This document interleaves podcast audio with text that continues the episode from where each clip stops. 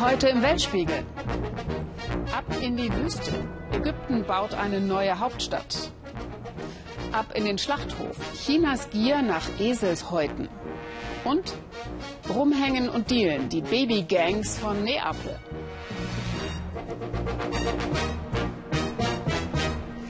Guten Abend und herzlich willkommen zum Weltspiegel. Der verheerende Brückeneinsturz von Genua in dieser Woche, man möchte fast fragen, hatten die armen Italiener nicht sowieso schon genügend Probleme? Marode Infrastruktur, marodes Staatswesen und die Mafia lebt immer weiter. Daneben gibt es aber im Süden noch ein anderes Phänomen, die sogenannten Babygangs. Das sind Jugendliche, die schon mit 12, 13 Jahren extrem gewaltbereit sind.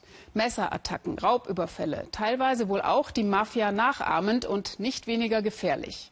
Meiner Kollegin Ellen Trapp ist in Neapel ein erschreckender Einblick in ihre Welt gelungen. Es ist weit nach Mitternacht. Für die Jugendlichen von Neapel beginnt das wahre Leben jetzt. Wir sind auf dem Weg zu einer Piazza in der Innenstadt, Treffpunkt der Babygangs. Hier verdienen die Kids ihr Geld mit Drogen. Hier liefern sie sich Schießereien und Messerstechereien als Zeitvertreib. Hier hängen sie ab und würden auch mit uns gerne ins Geschäft kommen. Auch diese drei Jungs lungern dort immer rum. Sie wollen unerkannt bleiben. Sandkastenfreunde. Diebstahl, Drogen, Frauen. So beschreiben sie ihr Leben. Früher war das ein Spiel. Jetzt ist es unsere Arbeit. Wenn du mit der Mentalität aufwächst, verlierst du auch den Bezug zur normalen Arbeit. Was das bedeutet und auch zum Wert des Geldes, wenn du mal 3.000 oder 4.000 Euro die Woche verdienst. Der Staat hat Schuld. Er bietet uns keine Perspektive. Es gibt Arbeit für 80 oder 100 Euro die Woche. Mal ganz ehrlich, was sollen wir damit anfangen? Was die in einem Monat verdienen, verdienen wir in einer Woche. Von 80 Euro kaufen wir uns nur Zigaretten. Neapel, Stadt der Extreme. Die neapolitanische Mafia, die Camorra regiert hier und in den abgehängten Vierteln eben Babygangs. Jugendarbeitslosigkeit hoch, Kriminalität ebenso. Ihr Traum reich sein. Wir treffen Pietro Gioia, Ex-Drogenboss der Camorra, saß 22 Jahre dafür im Knast. Heute fühlt er sich verantwortlich für diese nachwachsende Generation. Denn er weiß nur zu gut, wie schnell die Kids abrutschen. Die Jugendlichen werden zu schnell erwachsen in Neapel. Plus diese gewaltverherrlichenden Videospiele. Das ist wie eine Sucht, eine Mode. Sie wollen zeigen, ich kann es besser als du. Ihnen gefallen Markenschuhe, Markenklamotten. Aber davon abgesehen mangelt es an Kontrollen von Seiten der Behörden. Die müssten sich mehr um diese Jugendlichen kümmern. Das passiert in unseren Vierteln einfach nicht.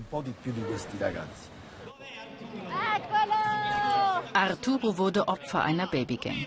Wohlbehütet aus anständigem Hause.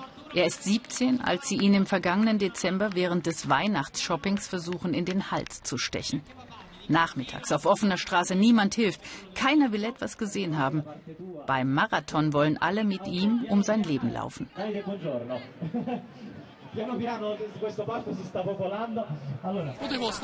Es könnte mir besser gehen, aber ich will hier alles geben.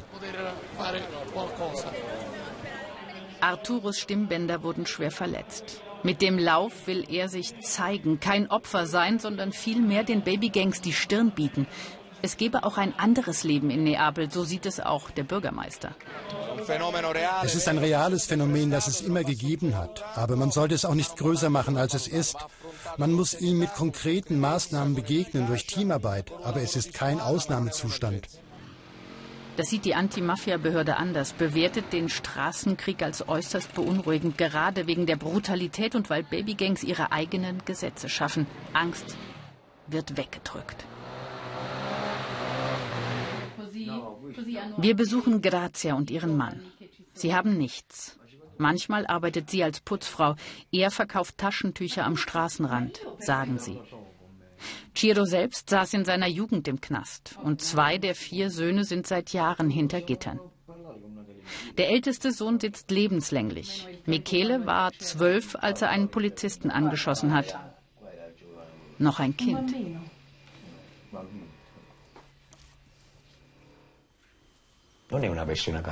Michele ist kein böser Junge.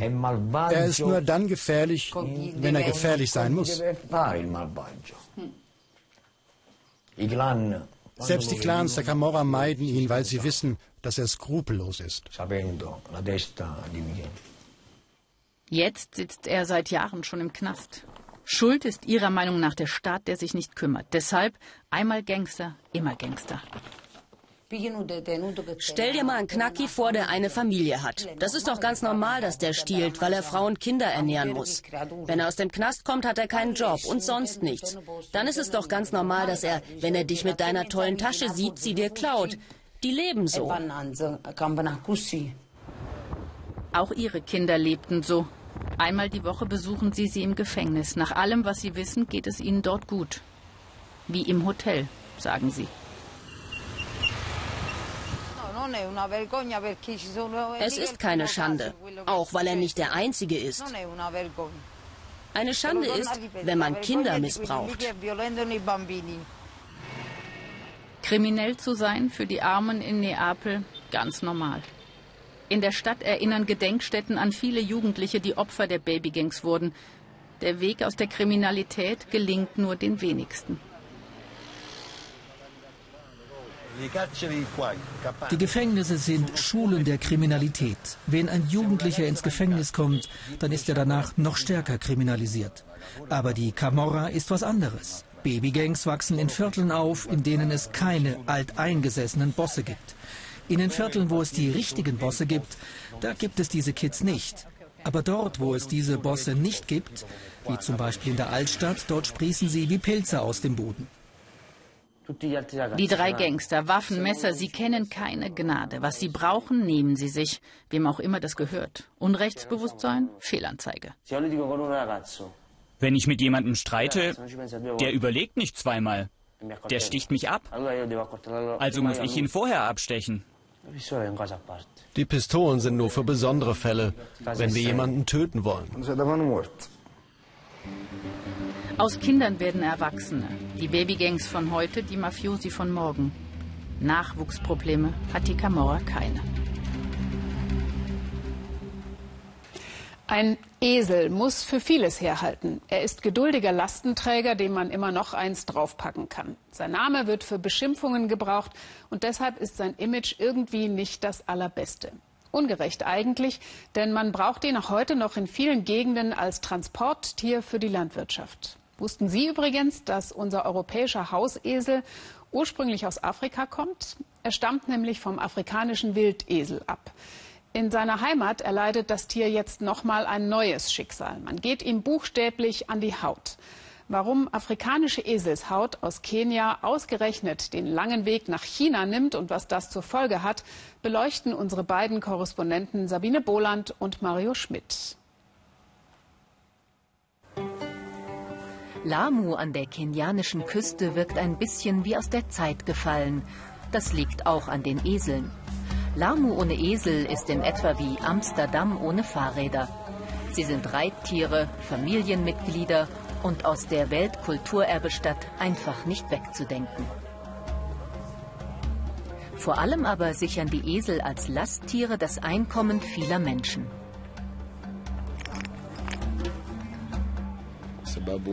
Meine Familie ist abhängig von diesem Tier. Deshalb liebe ich meinen Esel mehr als alles andere. In Zentralkenia ist es mit der Eselidylle vorbei. Dieser Tage kann man große Herden beobachten, die sich zielstrebig einem Ziel nähern. Ich bin auf dem Weg mit ihnen ins Schlachthaus. Seit einigen Jahren werden mehr und mehr Esel in Kenia geschlachtet, obwohl Kenianer gar kein Eselfleisch essen. Aber darum geht es in den meist chinesisch geführten Betrieben auch gar nicht. Hier in Naivasha töten sie bis zu 200 Tiere am Tag. Hier häuten wir die Tiere. Wir nehmen die Haut bis zu den Hufen ab und sogar am Kopf. Die Häute werden zu Tausenden nach China exportiert, um dort damit ein medizinisches Luxusprodukt herzustellen. Das ist der Grund, warum so viele Esel sterben müssen.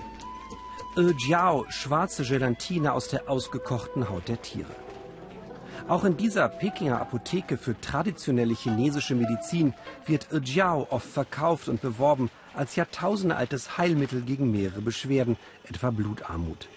Vermischt mit anderen Zutaten entsteht eine Masse, die getrocknet für etwa 200 Euro pro Box verkauft wird. Gut drei Wochen soll die Portion reichen. Diese Kundin kauft sie gleich für die ganze Familie. Jiao ist in vielen Formen erhältlich, sogar als Snack. Wenn ich sehr erschöpft bin und keine Energie habe, nehme ich ein Stück und stelle den Rest wieder in den Kühlschrank. Das ist sehr praktisch. Mit wachsendem Wohlstand steigt in China die Nachfrage nach Wohlfühlprodukten. Das Gesundheitsbewusstsein nimmt zu und die traditionelle Naturmedizin genießt ohnehin großes Vertrauen.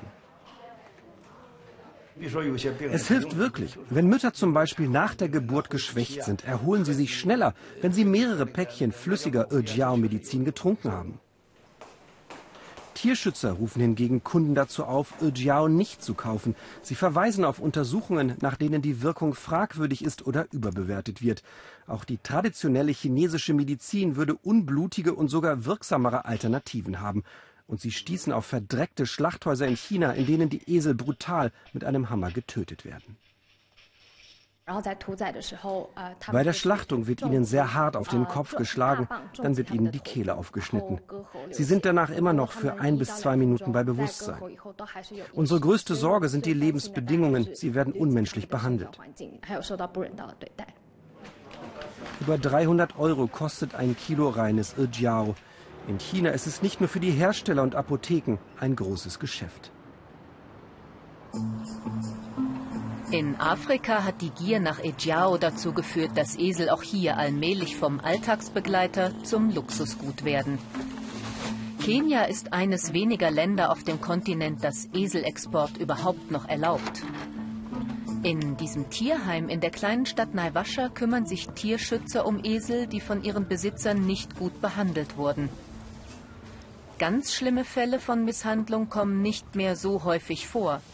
Ein kleiner, positiver Aspekt. Die meisten Eselbesitzer wussten gar nicht, was sie an ihren Tieren hatten, bis die Schlachthäuser ins Spiel kamen. Wenn einer Familie ein Esel gestohlen wird, dann können die Kinder nicht mehr zur Schule gehen. Esel sind in Kenia eine Art Lebensversicherung. Joseph Tendu kann ein Lied davon singen. Seit ihm eines Nachts alle seine Esel gestohlen wurden, steht sein Lastenkarren nutzlos herum und er hat kein Einkommen mehr. Eseldiebstahl ist ein lukratives Geschäft geworden und die Tiere mittlerweile zu teuer, als dass die Betroffenen sich einfach ein neues Arbeitstier kaufen könnten. Die einheimische Eselpopulation wird ausgelöscht werden. Und dann werden wir unseren Kindern erzählen, es gab mal ein Tier, das hieß Esel. Sie werden nur noch Fotos von Eseln sehen, denn sie vermehren sich nur sehr langsam. Drei Autostunden von Peking entfernt eine Farm mit 2000 Eseln. Zhong Zhong war früher Journalist, bis er viel Geld in Esel investierte. Für ihn ein Geschäft wie Schweinezucht. Die Regierung zahlt Züchtern Subventionen. Derzeit verkauft er nicht, er wartet auf noch bessere Preise und erhöht den Tierbestand. Wir müssen die Eselzucht insgesamt ausweiten, um das Nachfrageproblem zu lösen. Wenn der wirtschaftliche Nutzen größer wird, werden mehr und mehr Leute Esel züchten. Doch die Zucht dauert. Die Tragezeit einer Eselstute beträgt etwa zwölf Monate. Der Bestand der Tiere in China hat sich nach Schätzungen in den letzten 20 Jahren von 11 Millionen auf etwa die Hälfte reduziert und er schrumpft weiter. Die Farm von Zhengzhong ein Vorzeigebetrieb. Die Eselindustrie will auch das Fleisch populärer machen, ein weiterer Anreiz für mögliche Züchter. Die Farm hat ein Restaurant und präsentiert sich hier als Biohof. Salat wächst auch aus den Wänden. Und auf den Tisch kommt das Fleisch der mit Farmgras gefütterten Esel in verschiedenen Variationen. Die Leute sagen, Eselfleisch sei gut für die Haut. Mir schmeckt es auf jeden Fall. Zheng Zhong hofft, dass sich die Eselindustrie nachhaltig entwickelt, doch dafür müssen deutlich mehr Chinesen wie er Geld in die Zucht investieren. Die Nachfrage nach Ejiao dürfte weiter steigen. Auch im Tierheim in Naivasha gibt es Nachwuchs. Aber das ist eine Ausnahme. Vielleicht sind Züchter wie der in China ein Hoffnungsschimmer für Kenias Esel. Wenn das Land seinen Bedarf selbst decken würde, hätte die Population in Afrika die Chance, sich zu erholen. In Kenia in Kenia sind lebende Esel allemal nützlicher als geschlachtete. Von toten Eseln haben wir nichts, denn das Fleisch und die Haut werden exportiert und wir haben am Ende nichts in der Hand.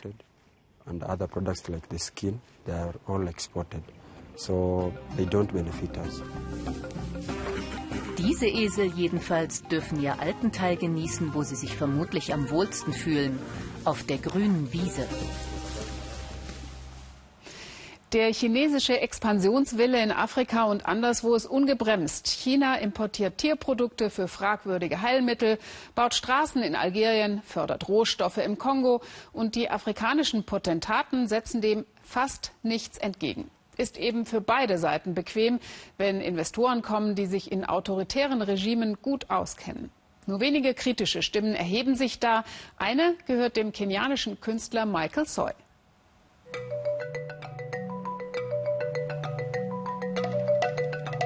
Seine Bilder? Bissige, schräge Satire. Nein, er sei kein Politiker, sagt Michael Soy, doch seine Botschaft ist klar. China macht sich in Afrika breit und kaum jemand scheint das zu hinterfragen. China wacht ja nicht einfach so morgens auf und entscheidet sich, Millionen von Dollar über Afrika auszuschütten. Es gibt einen Grund. Aber niemand erfährt die wahre Geschichte. Alle sehen nur die Entwicklungen, die Straßen, die Brücken, die Eisenbahnen. Nur, was ist der Preis dafür? Den Vorsitz der Afrikanischen Union im Jahr 2030. In seiner bunten und gleichzeitig düsteren Vision hat den ein Chinese. Neokolonialismus sei es, was die Chinesen in Afrika betreiben. Denen geht es um die Rohstoffe. Es geht um alles, was man aus dem Boden holen kann. Allerdings können wir beobachten, wenn sie in deine Region kommen, dann hast du am Ende automatisch Schulden. Schulden sind das neue Werkzeug, um uns zu kolonialisieren. Früher hat man uns in Ketten gelegt. Heute sind Schulden die neuen Ketten. China loves Africa. So heißt sein Werk. Doch für Michael Soy ist klar, es ist alles andere als eine Liebesbeziehung. Kluger Kopf. Unser neuer Korrespondent für Südamerika, Matthias Ebert, lebt erst seit ein paar Monaten in Rio de Janeiro. Und wie das so ist, wenn man sich in einer neuen Weltgegend ansiedelt, da fallen einem viele erstaunliche Dinge auf. Der Kollege zum Beispiel wundert sich über den in Brasilien ziemlich populären Glauben an Wunderheilerinnen. Sie verehren eine 14-jährige Wunderheilerin. Kein Scherz, sondern purer Glaube dieser Freikirchler. In dieser Halle sollen Wunder geschehen, doch was macht das eigentlich mit einer 14-Jährigen, wenn sie als Wunderheilerin verehrt wird? Trindade, ein Arbeiterviertel von Rio. Hier gibt es immer mehr evangelikale Freikirchen. Relativ bescheiden wohnt Wunderheilerin Alani. Ihr erstes Wunder soll sie mit gerade mal zwei Monaten vollbracht haben, behauptet ihr Vater in vollem Ernst. Schon ihre Geburt war ein Wunder. Meine Frau war eigentlich unfruchtbar. Doch wir haben zu Gott gebetet und er hat geantwortet und uns Alani geschenkt. Wir wussten gleich, dass sie ein besonderes Kind sein muss. Die streng christlichen Eltern lassen sie jeden Tag die Bibel studieren. Von außen betrachtet scheint Alani tatsächlich mit sich im Reinen zu sein. Ich habe ein Leben wie jede andere in meinem Alter. Ich gehe aus mit Freundinnen, besuche die Schule, mit dem einzigen Unterschied, dass ich mir Zeit für Gott reserviere. Die Messe tut mir gut. Das ist für mich gar nicht anormal.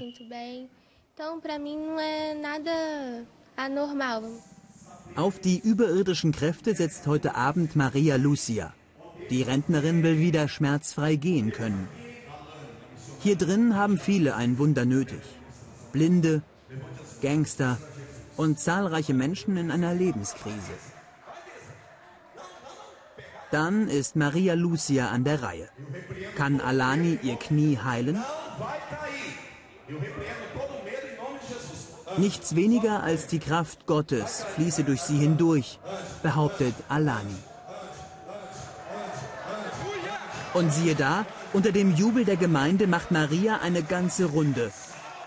Aber schmerzfrei?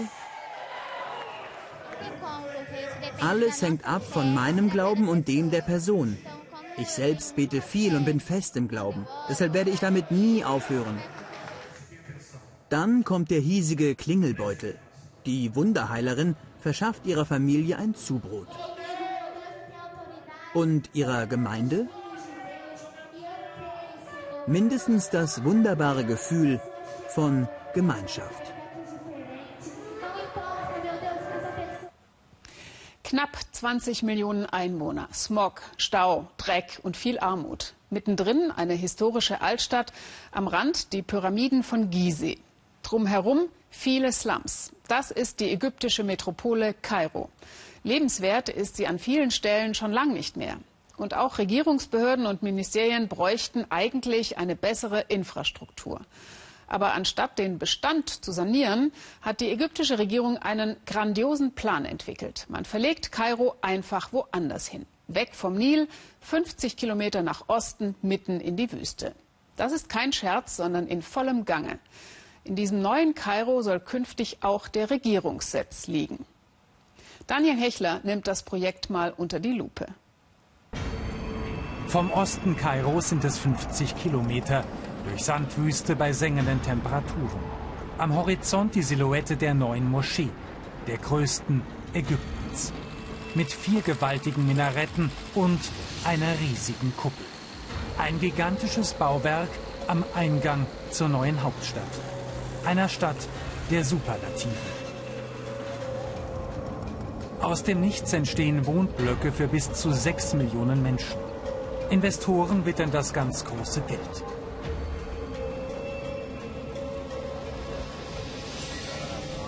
Mohamed Ramis und seine Mitstreiter wollen einige Millionen in die Hand nehmen für Stadthäuser, Villen, Büros auf Wüstensand. Unweit der neuen Kirche, der größten des Mittleren Ostens ungläubiges Staunen auf ihrer Tour durch die neue Hauptstadt. Das ist ja wirklich ein riesiges Projekt. Enorm. Sehr, sehr groß. Groß, smart, sauber und staufrei. 40 Milliarden Euro soll New Capital kosten. Stippvisite in ihrem Herzen. Hier entstehen das neue Parlament, der Präsidentenpalast, 36 Ministerien, Botschaften. Schon im nächsten Jahr soll der Regierungsumzug beginnen. Es ist offensichtlich, dass das Projekt größer ist, als wir uns das vorstellen konnten. Die Menschen müssen die gesamte Dimension erst noch verstehen lernen. Es ist das Gegenmodell zur alten Hauptstadt. Kairo platzt aus allen Nähten. Fast 20 Millionen Einwohner. Megastau, Smog, Chaos. Die Infrastruktur zerfällt. Die Arbeitslosigkeit ist hoch. Millionen leben im Schmutz ohne Perspektive.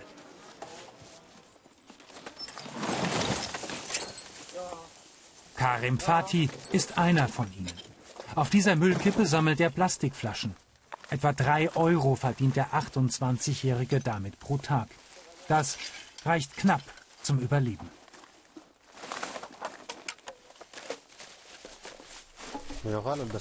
Natürlich ist diese Arbeit nicht gut für meine Gesundheit. Aber wer sonst soll meine Familie ernähren? Ich muss ja irgendetwas machen. Karim lebt in Esbet Khairallah, einem Slum mitten in Kairo. Volksrepublik China nennen sie das Viertel, weil es so hoffnungslos überbevölkert und heruntergekommen ist. Baufällige Häuser, marode Kanalisation, übler Geruch. Fatih zahlt hier 20 Euro Miete für zwei Zimmer, Küche, Bad. Billig immerhin, wenn auch sehr schlicht.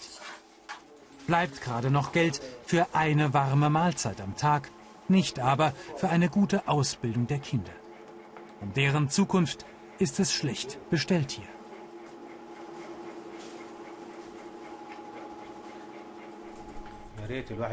Es wäre sehr schön, wenn wir von hier wegziehen, ein sauberes Zuhause finden könnten. Sauberer als hier. Eine Arbeit, eine Schule für die Kinder. Denn hier gibt es ja nichts. Wohin aber mit den Menschen aus den Elendsvierteln Kairos? Asmarat ist eine Antwort der Regierung auf dieses brennende Problem. Eine Retortenstadt in einem Randbezirk. In gerade einmal 18 Monaten aus dem Boden gestampft. Das immer gleiche Design, derselbe Zuschnitt. Wohnungen für gut 10.000 Familien aus ärmsten Verhältnissen. Die Blöcke heißen Juwel, Jasmin oder Paradies. Drei Grundschulen gibt es, zwei Supermärkte, ansonsten kaum Geschäfte, nur wenige Jobs. Mohamed El Sayed zog mit seiner Familie im Juli aus dem Zentrum Kairos hierher. Sein Haus wurde abgerissen, musste einem schicken Neubau weichen. In Asmarat hat ihm die Regierung eine günstige Wohnung angeboten. Über 30 Jahre muss er den Kredit nun abstottern, so wie die meisten hier. Seinen Job als Kassierer hat der 49-Jährige aufgegeben. Die Fahrt in sein altes Viertel dauert eineinhalb Stunden. Nun arbeitet er hier gelegentlich als Anstreicher. Wir waren mitten in der Stadt. Jetzt sind wir in einem Vorort. Es macht schon einen Unterschied, ob man am Fluss oder in der Wüste lebt. Die neue Wohnung mag sauber und modern sein, für eine Großfamilie aber auch denkbar eng. Eigene Möbel durften sie nicht mitbringen. Es herrscht Sterilität statt Flair. Früher saß ich mit meinen Freunden in Cafés um die Ecke. Hier gibt es das nicht. Jeder ist auf sich allein gestellt. Um ein Fußballspiel in einem Café anzuschauen, muss ich raus aus dem Viertel. Retortenstätte für Arm und Reich. Die Vision der Regierung für das Ägypten von morgen. Als virtuelle Animation hübsch anzuschauen, in der Realität ernüchternd. Die neue Hauptstadt mit all ihren prestigeträchtigen Megaprojekten mag Investoren wie Mohamed Khamis sagenhafte Renditen bescheren. Was aber hat die Mehrheit der Menschen im Land davon? Ich denke nicht, dass es dort Wohnungen für Menschen mit begrenztem Einkommen gibt. Wir helfen diesen Leuten, indem wir ihre Häuser wieder herrichten. Sie ziehen ja nicht gerne aus ihren Vierteln weg, in denen sie leben und aufgewachsen sind. Das sieht man ja auch am Beispiel Asmarat. Da mag er recht haben. Mohamed El Sayed wäre gern in der Innenstadt geblieben. Kleinere Renovierungsarbeiten hätten ihm gereicht. Doch die Regierung setzt auf Abriss und Neubau. Nicht wenige fallen da hinten runter. Ja, und zu den Gewinnern in Kairo gehören übrigens auch wieder chinesische Investoren. Firmen aus China bauen das S-Bahn-Netz, das die neue mit der alten Stadt verbinden wird. Und auch ein drei Milliarden teurer Wolkenkratzer, angeblich der höchste in ganz Afrika, soll mit chinesischer Beteiligung gebaut werden. Die neuen Pharaonen kommen eben aus dem fernen Osten. Das war der Weltspiegel für heute. Jetzt warten die Kollegen der Tagesschau. Ich wünsche Ihnen noch einen schönen Abend hier im Ersten. Tschüss und auf Wiedersehen. Thank you.